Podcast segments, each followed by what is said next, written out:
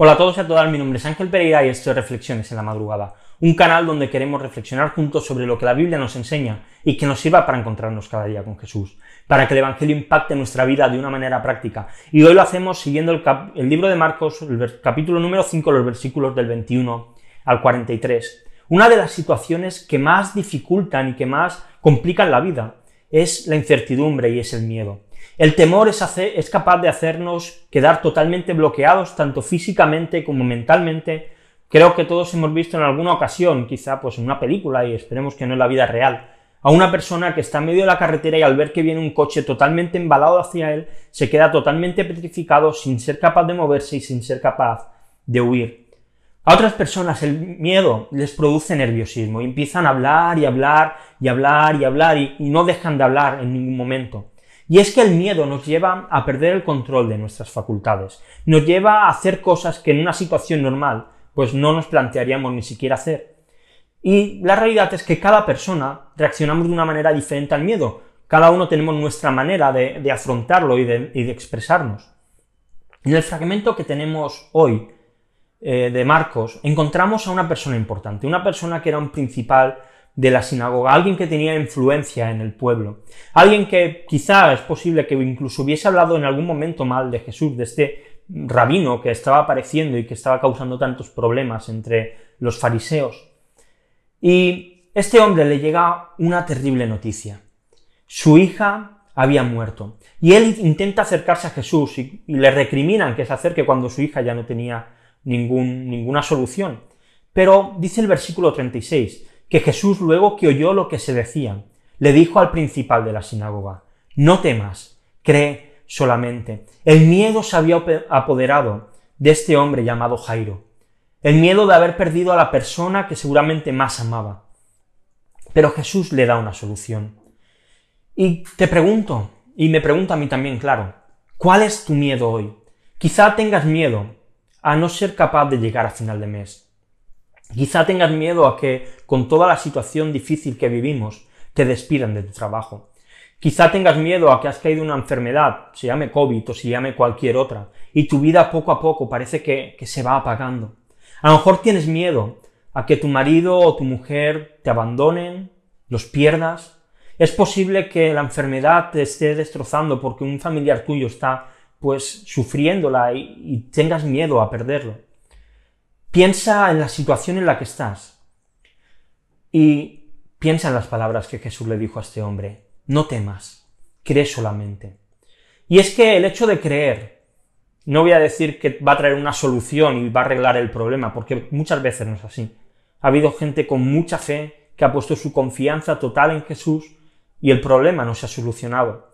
Pero la fe nos ayuda a descansar en Dios, nos ayuda a aceptar la voluntad de Dios, que a veces no es la que a nosotros nos gustaría. Y creo que el gran problema de nuestro tiempo es que hemos dejado de mirar a Dios en medio de nuestros problemas. Miramos las soluciones que los hombres nos dan, las cuales son buenas, las cuales Dios permite que el ser humano desarrolle, pero nunca van a ser tan eficaces y tan buenas como aquellas que Dios ofrece. Dice Filipenses 4:19, y mi Dios proveerá todas sus, a todas sus necesidades conforme a sus riquezas en gloria en Cristo Jesús. Y es que las riquezas y los medios que Dios utiliza son superiores a cualquier solución que una persona pueda ofrecer. Su sanidad es mayor que la de cualquiera, cualquier mutua nos pueda dar. La paz que Dios otorga es mayor que la paz que puede ofrecer el alcohol, el sexo, el desenfreno. Su perdón es mayor que el de cualquier hombre. Su capacidad de restaurar el corazón es mucho más grande que las palabras de cualquier psicólogo. Así que tienes miedo, quizá lo tengas y quizás estés pasando por un momento difícil, como le pasó a Jairo. Mira en Job 11, 16 al 18. Dice, porque olvidarás tu aflicción, como aguas que han pasado la recordarás. Tu vida será más radiante que el mediodía, y hasta la oscuridad será como la mañana. Entonces confiarás, porque hay esperanza. Mirarás alrededor y te acostarás seguro. Y es que estas palabras que Dios le dijo a Job, podemos también verlas que en nosotros son una realidad.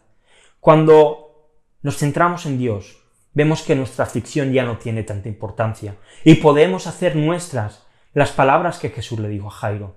no temas, solamente cree, porque cuando nuestra fe se pone en Jesús, quizá el problema no se solucione como queremos, pero podemos descansar en Dios y podemos vivir con la seguridad de que Dios está al mando de todo. Te dejo como siempre dos preguntas para que podamos reflexionar. La primera de ellas, ¿qué cosas son las que te están haciendo vivir atemorizado cada día? Y la segunda, ¿cómo crees que las palabras que Jesús le dijo a Jairo pueden ayudarte a vencer el miedo, aunque no sean la solución que tú estás esperando que ocurra, ni sea lo que tú esperas que Dios haga? Y como siempre te dejo también unos textos para que podamos seguir leyendo la Biblia en un año. Hoy dejamos ya el libro de jueces y nos adentramos en el libro de Ruth, que lo leeremos entero, solo cuatro capítulos. Ruth capítulo del 1 al 4. Y nada más, si estás viendo el vídeo en YouTube y te ha gustado, pues dale like, suscríbete al canal si no lo has hecho y dale a la campanita para que te notifique. Si lo estás viendo en Instagram, pues lo mismo, dale a like, si quieres compartirlo para que otros lo vean, pues será genial. Si quieres dejar algún comentario, estaremos encantados de leerte. Puedes seguirnos también en Facebook y en Twitter, donde cada día pues recordamos la, reflexión que subimos. Y si lo prefieres en formato podcast, pues también puedes escucharnos en iVoox, en iTunes, en Spotify. Así que si quieres, pues seguir pues con estos devocionales, con estas reflexiones. Como ves, no hay excusa para no encontrarnos. Busca reflexiones, reflexiones en la madrugada y allí estaremos. Y mañana volvemos con una nueva reflexión aquí en Reflexiones en la madrugada. Hasta mañana.